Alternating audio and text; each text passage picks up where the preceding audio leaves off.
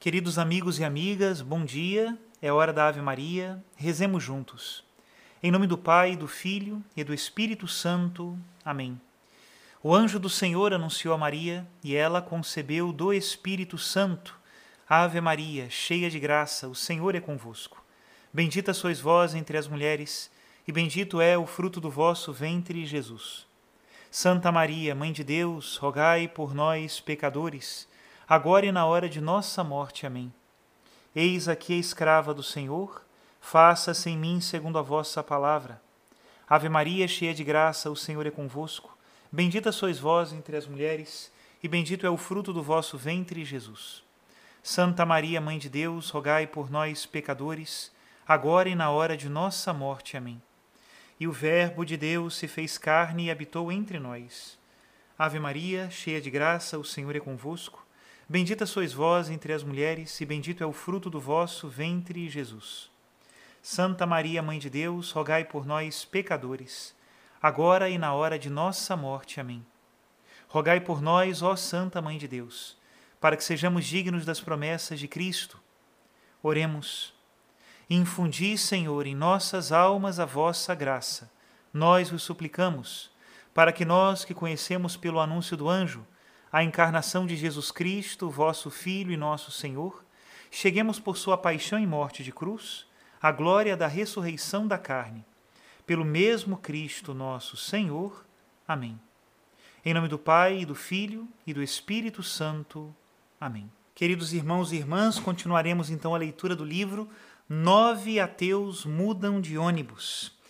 E agora nós vamos chegar na parte mais cortante do pensamento sobre Deus. E quando Deus não responde? Onde Deus está no momento da desgraça e da tribulação?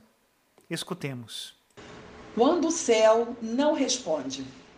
Depois de mencionarmos brevemente alguns dos motivos que levam o ser humano a procurar Deus necessariamente, entendemos que Hegel tenha dito que não nos perguntarmos sobre Deus significa dizer que não devemos pensar.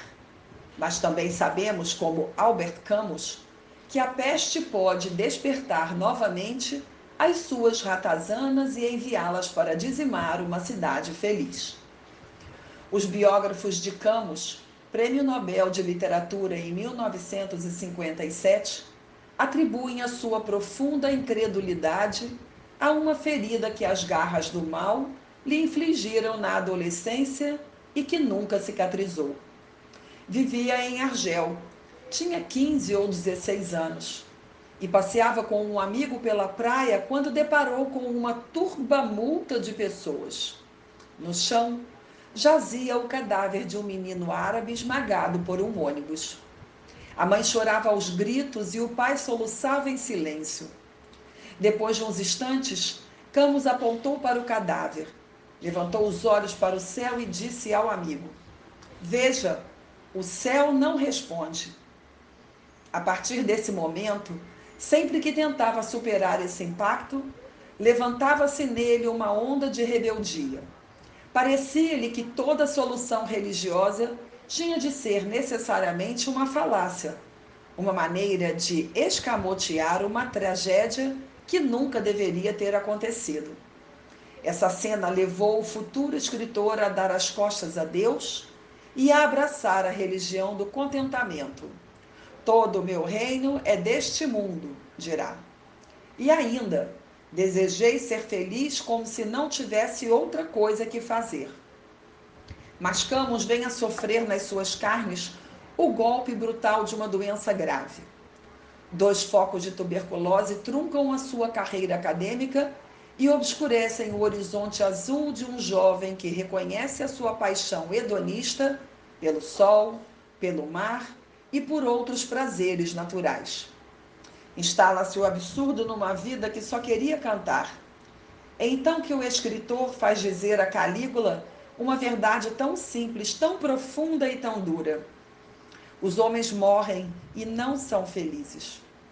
Para Camus, a felicidade será sempre o curso inconcluso no currículo da humanidade. Uma vida à beira da morte tira o sentido da existência humana e faz de cada homem um absurdo. Contra esse destino, escreverá o Mito de Sísifo, em que a sua solução voluntarista se resume a uma linha. É preciso imaginar um Sísifo feliz. E a felicidade do seu Sísifo, que bem pode ser Mersote, o protagonista de O Estrangeiro, é a autossugestão de julgar-se feliz. O romance A Peste significará uma nova tentativa de tornar possível a vida feliz em um mundo submerso no caos e à beira da morte. Mais que um romance, é a radiografia da geração que viveu a Segunda Guerra Mundial.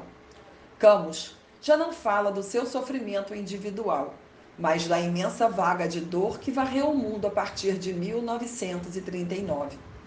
Nas páginas finais, o autor lembra-nos que as guerras, as doenças, o sofrimento dos inocentes, a maldade do homem contra o homem e etc., não passam de tréguas instáveis que darão lugar a um novo ciclo de pesadelos. Onde estava Deus no dia 11? Elie Wiesel, o jornalista que cunhou o termo Holocausto, tinha 12 anos quando chegou ao campo de extermínio de Auschwitz num trem de transporte de gado. A primeira coisa que viu foi um fosso de onde subiam labaredas gigantescas. Um caminhão aproximou-se do fosso e despejou nele a sua carga: crianças. Wiesel sobreviveu para contar a sua história e dizer-nos que jamais se esqueceria dessa sua primeira noite no campo, dessa noite que transformou a sua vida numa longa noite fechada a sete chaves. Nunca se esqueceria da fumarada e do rosto das crianças que viu converterem-se em cinzas. Nunca se esqueceria desses instantes que assassinaram o seu Deus na sua alma e que deram aos seus sonhos o rosto do deserto. Nunca se esqueceria desse silêncio noturno que lhe tirou para sempre a vontade de viver. Eu estava em Madrid no dia 11 de março de 2004 quando um atentado terrorista explodiu vários vagões de um trem. Matou 200 pessoas e feriu mais de mil. Lembrei-me de Vísio. Onde estava Deus? Sei que a pergunta não é original. O ser humano vem formulando-a desde que apareceu sobre a Terra e verificou que a sua vida é sempre dramática. Onde a pergunta sobre o sentido último do sofrimento humano obtém uma resposta? Mas ao fim e ao cabo, se Deus é bom e onipotente, é Ele que surge como o último responsável pelo triunfo do mal, ao menos por não o impedir. Então, a história humana converte-se em julgamento de Deus. Há épocas em que a opinião pública faz Deus sentar-se no banco dos réus. Assim foi no século de Voltaire, assim é nos nossos dias. Quando o jornalista Vittorio Messori interpelou João Paulo II sobre este ponto, a resposta do pontífice, sem suprimir o mistério da questão, foi de uma radicalidade proporcionada à magnitude do problema. O Deus bíblico entregou o seu filho à morte na cruz. Acaso pode justificar-se de outro modo a sofrida história humana? Não é uma prova de solidariedade com o homem que sofre? Se Cristo permaneceu cravado na cruz até o fim, se do alto da cruz chegou a dizer, como todos os que sofrem: Meu Deus, meu Deus, por que me abandonaste? Não se encontra aí o argumento mais forte para aceitar a presença da dor na história do homem? Se não tivesse havido a agonia da cruz, conclui João Paulo II, a verdade de que Deus é amor ainda estaria por ser demonstrada. Não é que chova, é o céu que chora. Repetiam os dois milhões de manifestantes que no dia 12 de março extravasavam a sua indignação e a sua tristeza pelas ruas de Madrid. Tinham razão. O céu chorava uma vez mais a barbárie dessa espécie dos abismos. Mas não são os rasgões causados pelo mal, nem a multidão de psicólogos bem intencionados, mas incapazes de ressuscitar os mortos que tem a última palavra. Hoje mesmo estarás comigo no paraíso. Prometeu Cristo a um moribundo torturado numa cruz. Se no dia daquele selvagem atentado todos quisemos ser madrilenos junto com as vítimas, penso que Cristo na cruz foi o mais madrileno de todos. E acho que perguntar onde Deus estava naquele 11 de março só tem uma resposta que faça sentido. Deus estava cravado numa cruz, precisamente por causa da barbaridade desse ato covarde e de todas as barbaridades da história humana. Caso contrário, a Semana Santa de Sevilha, um exemplo muito querido na Espanha, não passaria de mero folclore, ou ainda, nas palavras duras de Shakespeare, de um conto sem significado narrado por um idiota. Kant pensava que Deus existe porque fomos feitos para a justiça. Os absurdos e repetidos triunfos da injustiça demandam um juiz supremo que tenha a última palavra. Kant, que não se caracterizava pelo fervor religioso, mas pela razão inquisitiva, também pensava que o sofrimento humano não é incompatível com a bondade infinita e a onipotência de Deus. Com as imagens madrilenas ainda na retina, essas palavras podem parecer-nos escandalosas, mas Kant dir-nos-ia então que um Deus infinitamente poderoso e bom é capaz de compensar infinitamente qualquer tragédia humana com uma eternidade feliz. Um texto antigo erroneamente atribuído a Santo Agostinho, põe esse mesmo argumento na boca de um morto, cujos entes queridos estavam desolados. Imaginemos que são palavras de um filho pequeno à sua mãe.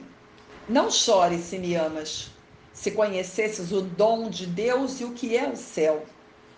Se pudesses ouvir o cântico dos anjos e ver-me no meio deles. Se por um instante pudesses contemplar como eu a beleza diante da qual as belezas empalidecem. Como é possível que me tenhas amado no país das sombras e não te resignes a ver-me no das realidades imutáveis? Acredita em mim.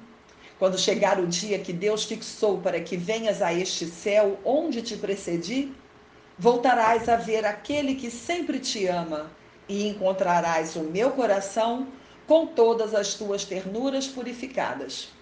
Encontrar-me-ás transfigurado, feliz, não à espera da morte, mas avançando contigo pelos caminhos novos de luz e de vida. Enxuga, pois, as tuas lágrimas e não chores, se me amas. Até aqui a citação do livro. Não nos esqueçamos que o momento de maior dor também pode ser o momento da maior demonstração de amor. Que Deus abençoe a todos. Em nome do Pai, do Filho e do Espírito Santo. Amém.